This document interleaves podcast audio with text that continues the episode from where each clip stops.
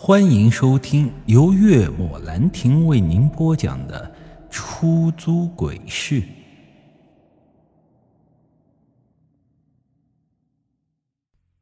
我我好像不认识你。不要随便把我给你的东西扔给别人。我一脸懵逼，他给我什么东西了？到这里，我可以肯定，这老太婆绝对是个疯子。她说话的时候，简直让我摸不着头脑。迟疑了一下，我还是带着黑狼转身上了车。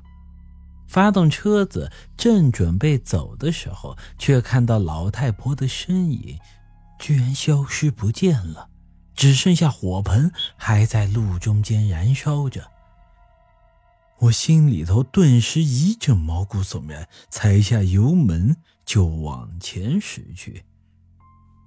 这么着急，有什么重要的事情吗？一道苍老的身影突然在我身后响起，此刻我的心脏仿佛是停止跳动了一般，猛然一脚刹车踩下。虽说是心中有恐惧，但我仍旧忍不住往车里的后视镜看去。这一看，魂都差点吓没了。不知道什么时候，这老太婆坐在我车的后座上。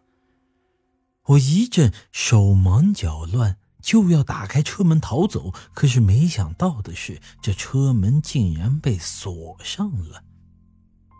我顿时心中升起了一阵绝望，难道就这么死了吗？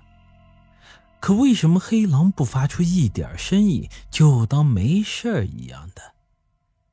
我没有恶意，这我哪里会信？声音颤抖的问道：“你你你你到底是是人是鬼？”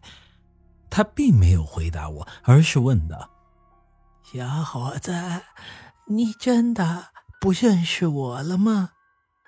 我连忙摇头：“我我没拿你的东西，我我也不认识你。”“嗯，你有没有见过一个纸人和红衣女孩呀？”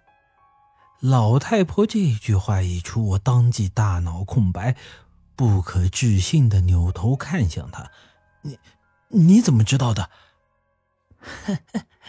想偷我的东西，还差些火候。”老太婆看向我，意味深长的一笑：“你的东西，那不是孙建国吗？”那是我家老头子，昨个刚死了。我心里头是更慌了。这老头子死了，老太婆找上门了。不过我自问没有得罪过孙建国和这眼前的老太婆，而且孙建国还害过我，我怎么说都是我有理，我怕什么呢？想到这，我就说道。孙老头的死跟我没关系，我也没得罪过你，你为什么找上我？找你是因为你快死了。唉，当初那个女人一直揪着你，她想让你死。唉，早就跟你说过了，不该带她走那条路。还有，我给你的护身符。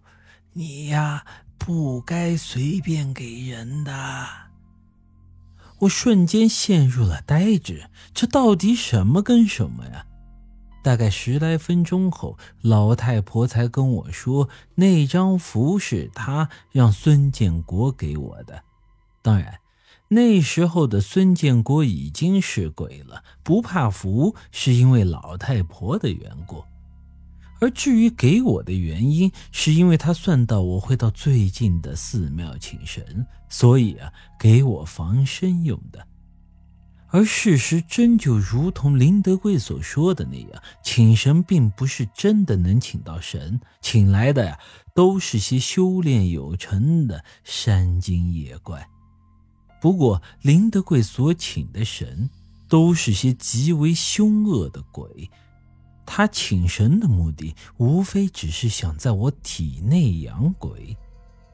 而他却不知道，我身上有老太婆给的护身符，恰好破坏了他在我体内养鬼的目的。这最终的结果是林德贵被反噬，坏了他自己的香火气。本集已经播讲完毕，欢迎您的继续收听。